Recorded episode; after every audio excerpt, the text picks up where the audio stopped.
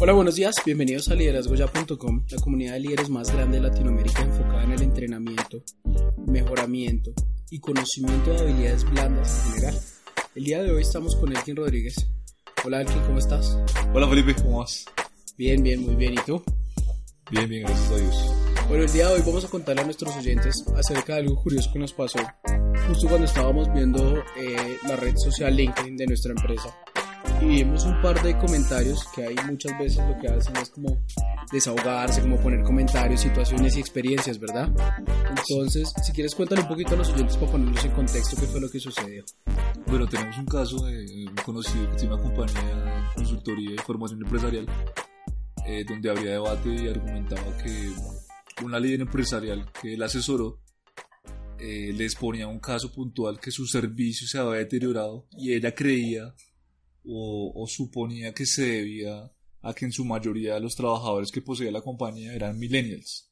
Entonces aquí la pregunta del debate es, ¿qué tanto afecta a una generación dentro de una compañía? ¿En realidad tiene que ver algo con la generación puntual como los millennials? ¿O tiene que ver más con la cultura organizacional y lo que hay de fondo en la empresa?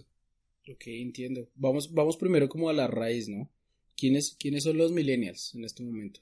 Bueno, digamos que mucho se habla hoy en día de los millennials, ¿no? Son los la generación nativa tecnológica, eh, digamos que se considera que son los nacidos entre principios de los 80 a finales de los 90, ¿sí? más o menos digamos que hablamos que 1982 al 99 aproximadamente, empezando los 2000, esta es la que se le conoce como la generación nativa tecnológica o millennials.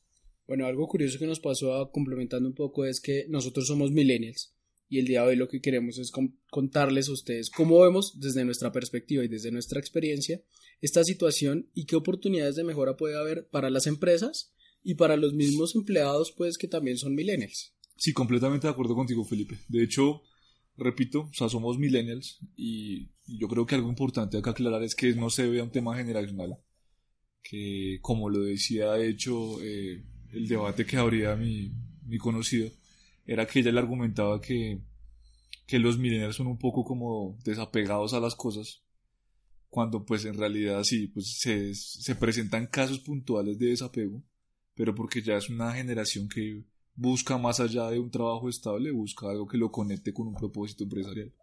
Sí, es, es una generación que no quiere, o sea, que para su, en su perspectiva no está la pensión como un objetivo está, yo creo que su primer objetivo es ser feliz. Buscan realmente una felicidad o buscan un lugar donde les apasione. Entonces ahí cómo, cómo sería la idea de cara a esta persona que quiere, que quiere ver cómo su servicio al cliente se está siendo afectado por los milenios.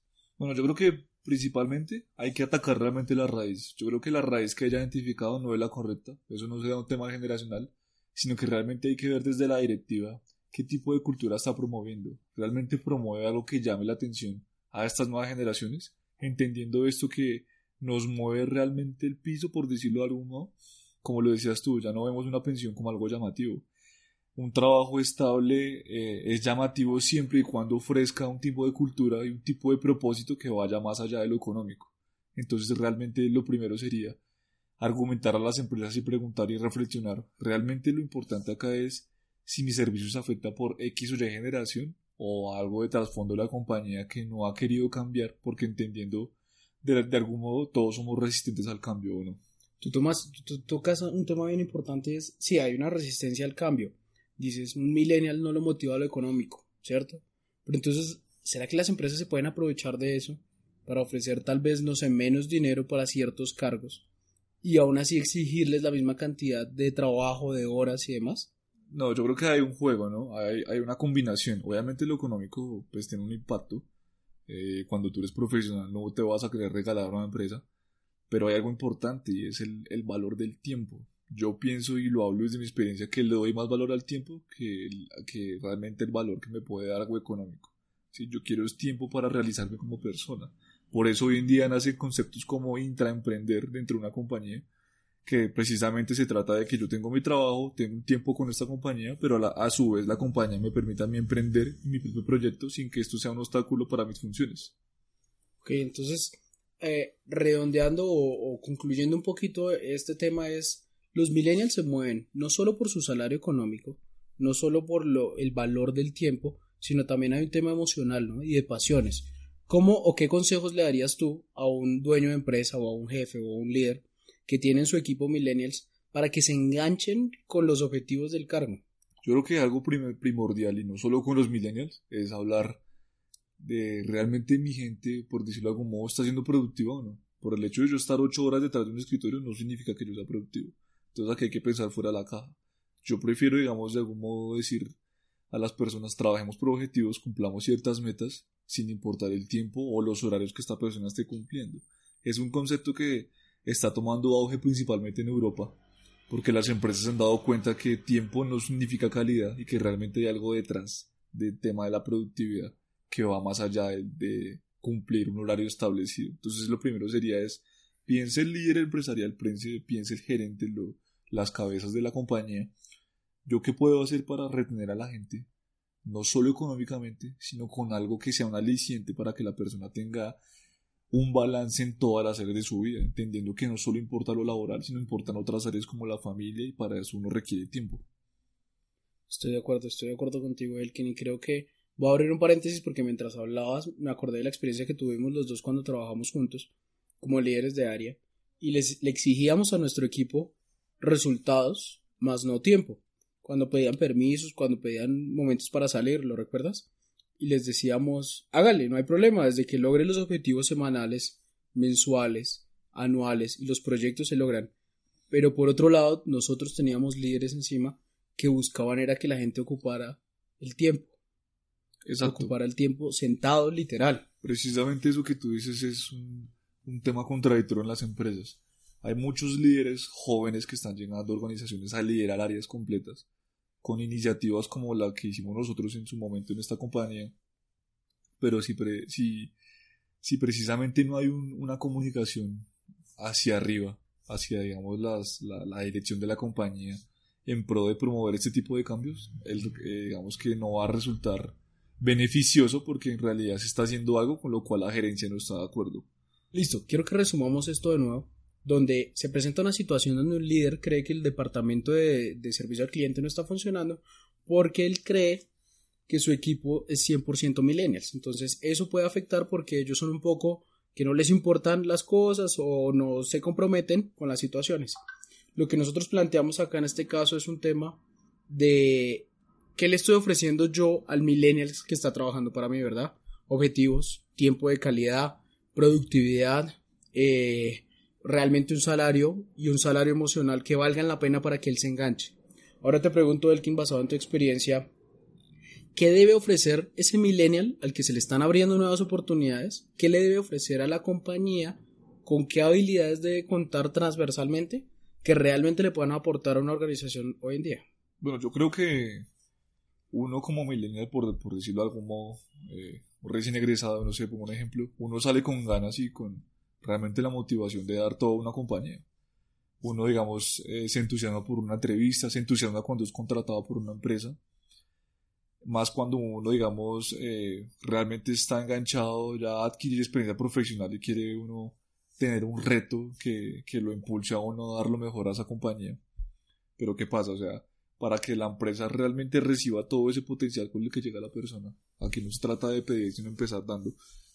Obviamente es llegar a la compañía, uno ofrece todo lo que uno tiene a disposición, entendiendo que no todo lo sabe, pero que tiene las ganas para hacerlo, y uno espera encontrar un espacio donde se promueva ese tipo de cosas, o sea, que sean bienvenidas las nuevas iniciativas, que no vaya a haber un obstáculo, que haya un jefe o un líder de área con el cual uno pueda conversar y hacer cosas diferentes, uno espera encontrar ese tipo de cosas. Pero ¿qué pasa? Que en la mayoría de empresas en Colombia, pues no estoy, no estoy generalizando, tienen líderes o gerencias que por decirlo de algún modo, están chapadas a la antigua y dicen, no, venga, eso se ha hecho así toda la vida y pues no se va a cambiar porque da buenos resultados, yo por qué voy a cambiarlo. En ese tipo de aspectos, cuando uno no encuentra algo que realmente sea disruptivo, que lo apasione a uno y que lo rete, sino que lo encasillen a uno a un horario y hacer algo de forma monótona, en ese momento se pierde toda pasión y obviamente hay un desapego. Yo voy a empezar a, de fondo a buscar trabajo por otro lado o simplemente voy a decir, no, pues, o sea, o estoy trabajando y estoy sí cumpliendo un horario cuando en realidad puedo estar detrás de un computador en una red social, estoy siendo muy sincero. El jefe o el líder que piense que su equipo es productivo las ocho horas del día, tiene un concepto erróneo que tiene que cambiar en este momento porque la persona no es productiva al 100% de su tiempo. Ok, entiendo. Entonces, hablemos un poquito de un tema que nos compete como compañía, como liderazgo ya, y fue ese, ese objetivo que encontramos, de cómo un millennial, un empleado, una persona con habilidades blandas puede tener una ventaja competitiva versus otra persona que no las tenga. Porque precisamente una habilidad blanda me permite a mí, más allá de lo técnico, que si yo sé manejar, no sé, un Excel o soy muy bueno en un software específico, realmente la habilidad blanda lo que va a permitir es que yo genere un cambio a través de la influencia de mis habilidades. Por ejemplo, digamos, yo noto que tengo un área que se resiste al cambio, pero en realidad mi habilidad blanda me permite ganarme a las personas de forma genuina para que estas personas me a futuro me den un resultado que yo estoy esperando, que es la habilidad blanda, por ejemplo.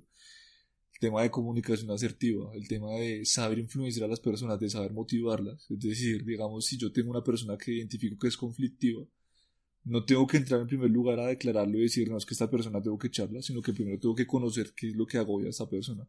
Conocerla, preocuparme realmente, identificar qué problema le roba la paz puntualmente cuando yo entre a solucionar ese problema a esta persona, esta persona automáticamente va a dejar de ser conflictiva a ser una persona que realmente va a agregar valor a mi área. Entonces, la habilidad blanda me permite precisamente eso. Yo con mi empatía me conecto con las emociones de esa persona. Me coloco en su posición entendiendo que más allá de un trabajador es una persona con problemas igual que yo, que lo agobian todos los días y que precisamente eso impacta en su productividad. Listo, entonces para cerrar este capítulo, eh, te agradezco el, el conocimiento que nos acabas de entregar. Y les resumo a todos ustedes oyentes, tiene que ser de parte y parte, tanto líderes como, como millennials o como empleados o como colaboradores deben poner de su parte, uno entregando habilidades nuevas, innovadoras y que realmente ayuden a progresar al equipo de trabajo como equipo, no individual, dejar la competencia por empezar a trabajar en, en objetivos y como equipo y las empresas a empezar a evolucionar en lo que le están ofreciendo realmente a sus empleados. Si son 8 horas, son 40 semanales, si se siguen midiendo así por esos indicadores, no van a tener la productividad que realmente desean.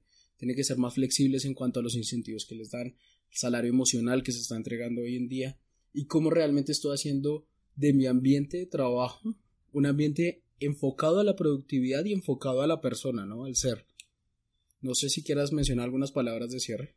No, yo creo que ya, pues, eh, eh, ese debate fue interesante, interesante, digamos, como lo, lo, lo expuso mi, mi conocido en LinkedIn, pero realmente la invitación es aquí a los líderes y gerentes es, vengan, o sea, realmente como lo decía Steve Jobs, pensemos fuera de la caja y pensemos realmente en cosas disruptivas que se puedan hacer con toda la generación dentro de una compañía, porque hay millennials. Los centennials, ¿no? Y los centennials que vienen que va a ser un cambio aún más drástico porque son, son pelados que por decirlo de algún modo ya ni siquiera piensan, no, yo quiero ser ingeniero, bueno, pues no estoy generalizando, pero no, es como, ¿tú qué quieres ser? No, yo quiero ser youtuber, quiero ser influencer porque es, es la tendencia con la cual están creciendo. Entonces la invitación es aquí es cómo complemento todas esas generaciones en un ámbito que sea propicio para el trabajo en equipo y haciendo cosas diferentes, o sea, midiendo las personas con, con otro, otro tipo de, de indicadores, por decirlo de algún modo, que permitan que mejore el clima laboral, que mejore el ambiente laboral y que realmente haya un propósito que conecte a las personas. Yo creo que algo clave es cuando yo entro a una compañía y veo que tiene valores y un propósito que me motiva a mí a trabajar por la empresa, yo voy a dejarlo todo en la cancha y no me voy a desapegar fácilmente. Pero pues si no hay eso, si realmente encuentro son personas que no les gusta trabajar en equipo, personas que se resisten al cambio, personas que dicen, no, eso no se puede hacer aquí por X, o sea, que ya están cerradas a la banda. Ese tipo de cosas, hablo desde mi experiencia, de una indisponen. Ya no se puede realmente trabajar a gusto y uno en ese caso prefiere ya, pues, eh, muchas gracias por la oportunidad, pero pues yo no me voy a quedar toda la vida amargándome por, por decirlo de algún modo, algo que no me apasiona, porque algo que mueve a esa generación es la pasión y el propósito más allá de lo económico es algo que tiene que tener en cuenta todos los líderes y gerentes de las empresas pequeñas, medianas, grandes, multinacionales. Eso impacta a todos los niveles. Así es, el que muchas gracias y de hecho esto lo hacemos es por pasión, lo hacemos porque queremos entregarles a ustedes este conocimiento que lo hemos vivido, que tenemos la experiencia con la cual podemos hablar y que somos de la generación que realmente siente esto, ¿no? Es como algo que, que nos pasa a todos y lo sentimos desde el fondo de nuestro corazón. Les agradecemos a ustedes que hayan estado acá con nosotros, que nos hayan acompañado los invitamos a que nos sigan www.liderazgoya.com, en Instagram liderazgoya7 y en Facebook también como liderazgoya. Muy pronto nuestro canal de YouTube. Estamos trabajando para llegar de todos los canales a ustedes y poder lograr que crezcamos juntos. Muchas gracias.